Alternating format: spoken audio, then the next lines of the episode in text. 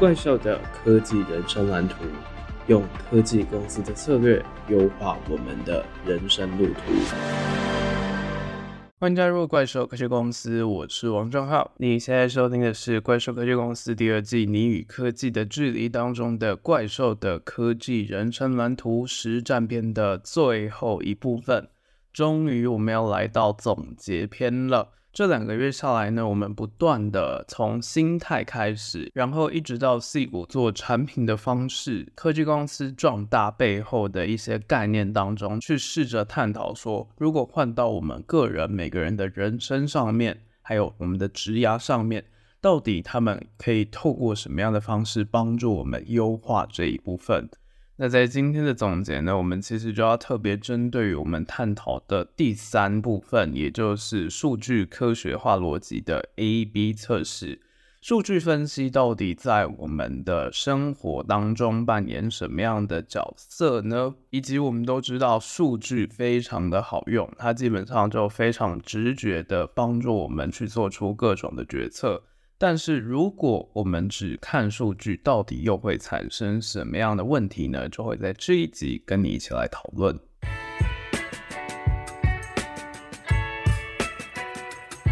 不知道你有没有听过一个订饭店的平台叫做 Booking.com？它非常有名的一件事情呢，就是 PM 会看数据去做出各种的决策。那在这间公司当中，要推出每个功能都必须经过严格的 A/B 测试，也就是他们会透过各种的数据分析去思考到到底该做什么，不该做什么，然后也会去确认说新功能比起旧功能来讲可以带来更多的商业利益。但是呢，这样子做 A/B 测试这么的明确，这么数据导向的公司，为什么会败给 Airbnb 这间后来崛起的公司呢？到底为什么呢？其实，如果你有收听上一集我们在讨论 A/B 测试的过程当中，你应该就会发现一件事情，就是当我们在看数据的时候。数据是会有盲点的，也就是因为数据到底是怎么来的呢？其实是来自于上一个产品嘛，也就是说你永远是在做旧的产品上面加强，也就是你没有在创新，就有点类似于是说创新的两难讲的两种创新模式，一种是持续性的创新，另外一种是破坏式的创新。当我们只是在进行迭代优化的时候，其实就只是针对于我们原有的东西再去进行加强而已，就没有去回归到用户到底想要的是什么，他们的痛点在哪里，想的就只是旧产品是这样，而新的要更加优化，要做的比旧的再好一点，就只是抱持着这样子的心态。很大程度的，在这个快速变化的社会当中，就非常的容易就被 replace 了。那这个换到我们的人生也一样，包括像是创新这件事情，其实我觉得它就好像是我们在讲的跳脱舒适圈。其实舒适圈这件事情，就像我们在心态片当中强调的，我们跳脱舒适圈，并不是强迫自己说你一定要做出非常剧烈的改变。因为事实上，要真能跨出去，其实很重要的一点就是，你必须要在原先熟悉的基础之下挑战更多一点点。也就是必须要让它的难度是渐渐层次递进的，就有点类似于是说持续性的创新，它必须还是要是你的根本。但是我们可能是因应各种不同的变化，有时候破坏式的创新也是非常重要的。这个时候找到新的成长动能，创造第二曲线，以及帮助自己在进行更多不一样的体验，增进我们的视野，就是非常重要的一件事情。这就像是我们很常听到的一句话，来自汽车大王亨利·福特讲过的：如果他当年问说顾客他想要的是什么样的东西，他们就会说他们要一匹跑得更快的马。所以呀。只看数据，它的缺点就是它做不出突破性的产品，因为我们就只是在优化旧的产品，并没有真正解决用户的痛点。也就是说，虽然做更快的马这件事情，一样还是可以帮助我们交通上面是可以来得更加便利的。但是事实上呢，这种技术性的革新，其实如果只是把自己的视野僵固在做马车这件事情，而不是想到说整个运输产业在器物层次上面的变化，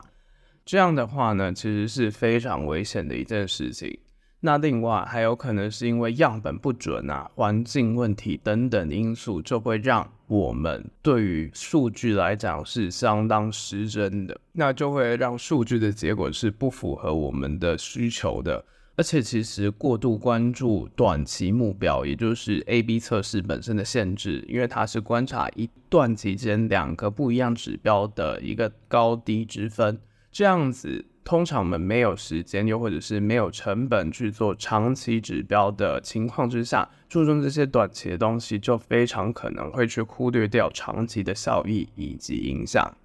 所以总的来说，其实这集想要带给大家非常重要的观念，就是数据很好，但是有一件事情也是我们节目的一个宗旨，就是了解人性也是非常重要的一件事情。包括像是为什么我们这个怪兽的科技人生蓝图的实战篇第一集讲到的，就是有关于 branding 这件事情。branding 跟 marketing 其实有时候会被人搞混，就有点类似是说，大家好像就在讲说做品牌就好像是在行销自己一样，但实际上呢，品牌这件事情要做的其实是别人认识你的一个标签，而这个标签最主要来自于就是你的定位。这个定位其实就是大家记住你的一种方式，想到你就会想到什么样的人，想到什么样的人就会想到你。所以其实我们在做行销的时候，有两件事情非常重要，这就是要调和感性跟理性。而这个感性跟理性呢，就好像是定位 （positioning） 还有品牌 （branding） 这两件事情。定位指的是理性的逻辑层面。而品牌是感性的讯息层面。如果我们没有做出定位的话，透过比较理性的方式去让别人知道说你大概是什么样的一个框架。如果只是想要做品牌，想要做感性一点的诉求，又或者是说只是立一个 logo 在那里，那品牌也就根本做不起来。像是我们其实非常常讲 Amazon 这间公司，Amazon 它的定位是世界上最以顾客为核心的公司。如果它只是做 branding 的话，确实我们会知道 Amazon 这间公司，但是它更加明确的 positioning 就是在于它是以顾客为重要性，所以如果客户有任何的需求，基本上客服是二话不说会立刻处理的。又或者是说，在北美，其实二分之一的家庭都拥有 Prime 会员，这也就看得出来是说 Prime 会员本身的好处。其实也是足够吸引客户的，那他们也会尽量的透过不同的方式去满足 Prime 会员的各种需求。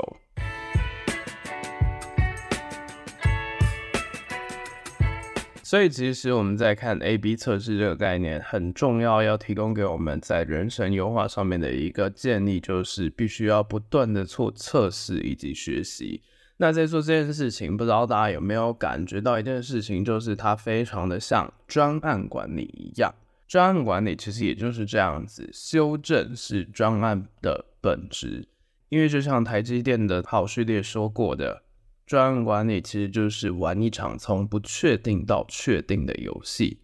因为不管是人的一生，又或者是企业的一生。到底什么时候开始，什么时候又要结束，那都是不确定的。大家应该也都同意这件事情。但是呢，我们人其实是非常追求一件事情，叫做安全感，也就是要有一种确定的那种安定性。这件事情其实是人演化下来依旧保存的一种特性。但是我们会发现，说现在的世界变化的很快。如果我们只是要追求安全感，这件事情是比较恐怖的，因为基本上大部分的东西都是会变的。如果我们只是要追求这种安定的感觉，其实相对来讲，我们会反而更加的焦虑。所以就有点类似于是说，我们之前节目讲过有关于这部分的一个结论，就是与其追求安全感，我们不如追求的是安全的事情。而这个安全的事情是让我们在风险可控的情况下，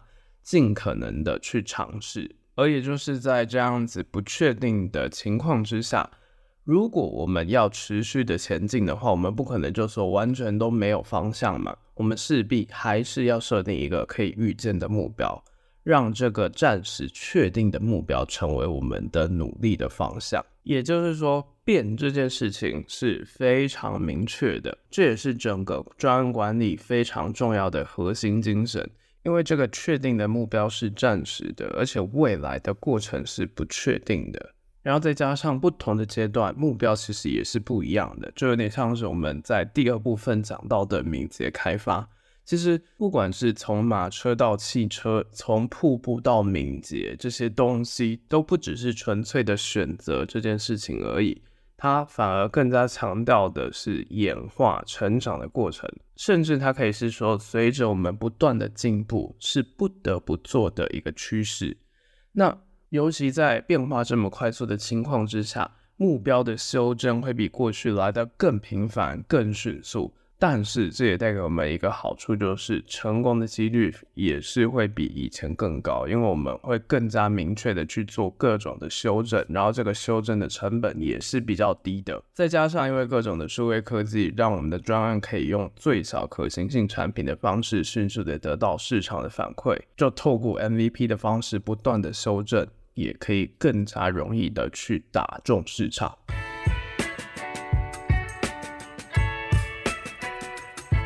而在这样子快速变化的过程当中，我们都知道变是一个本质，而修正也是一个核心。那要在这样子目标虽然是确定，但是过程是不确定的情况之下，我们更需要有的就是随时应变的能力。我们还是回到目标设定这件事情，包括像是我们每个人，又或者是每间公司，其实都会在新年开始的时候，都会有各种的新计划，又或者是新目标嘛。那我们前面前导片就讲过一件事情，就是要做 PDCA 嘛。但是我们通常最在乎的事情，就只是执行，却忘了要怎么样进行回顾，又或者是说根本不会回顾。举一个简单的例子，如果我们每一季检视目标只有一次的话，那么一年我们就只会有四次的修正机会。但是如果我们每一个月检视目标一次的话，一年呢会有十二次的机会可以修正。那再换到更小的尺度上面，如果我们一个礼拜就检视目标一次，一年会得到五十二次的修正机会。所以说，如果我们把一年的目标切割成五十二次，变成每一周一个小目标的话，其实，在我们的人生当中，达成目标的压力就会变小，也可以让修正的频率变高，让整个调整的成本啊，还有走错冤枉的回头成本，这些沉没成本也会相对来讲是更加低的。而且就是因为这样子，它的目标比较小嘛，所以通常我们会更愿意去努力，也会让整个修正的过程是变得更容易的。最重要的其实还是来自于是说我们非常讲求的一件事情，就是要让目标真正的达成，实际上是要回到整个系统本身，是必须要去建立一种持续前进的习惯。这就像我们常听到的，好的人生源自于好的习惯，而好的习惯呢，就是透过时间的力量以及复利的帮助，让我们可以获得成功。这也是我们之所以会探讨敏捷这种精神一个非常重要的概念，透过小目标快速的修正，建立好习惯的方式，去让我们不断的优化。而这集我们谈到的数据呢，就是为了要搞定这样子不确定的方式，透过可以更加量化的形式，帮助我们做出更好的决策。但是不要忘了一件事情，就是数据虽然非常的重要，但是更重要的是回到人本身，去了解各种不同的痛点，以及到底有没有这样的需求，去帮助我们在打造产品的过程当中。可以更加全面的去评估我们所做出的各种决策。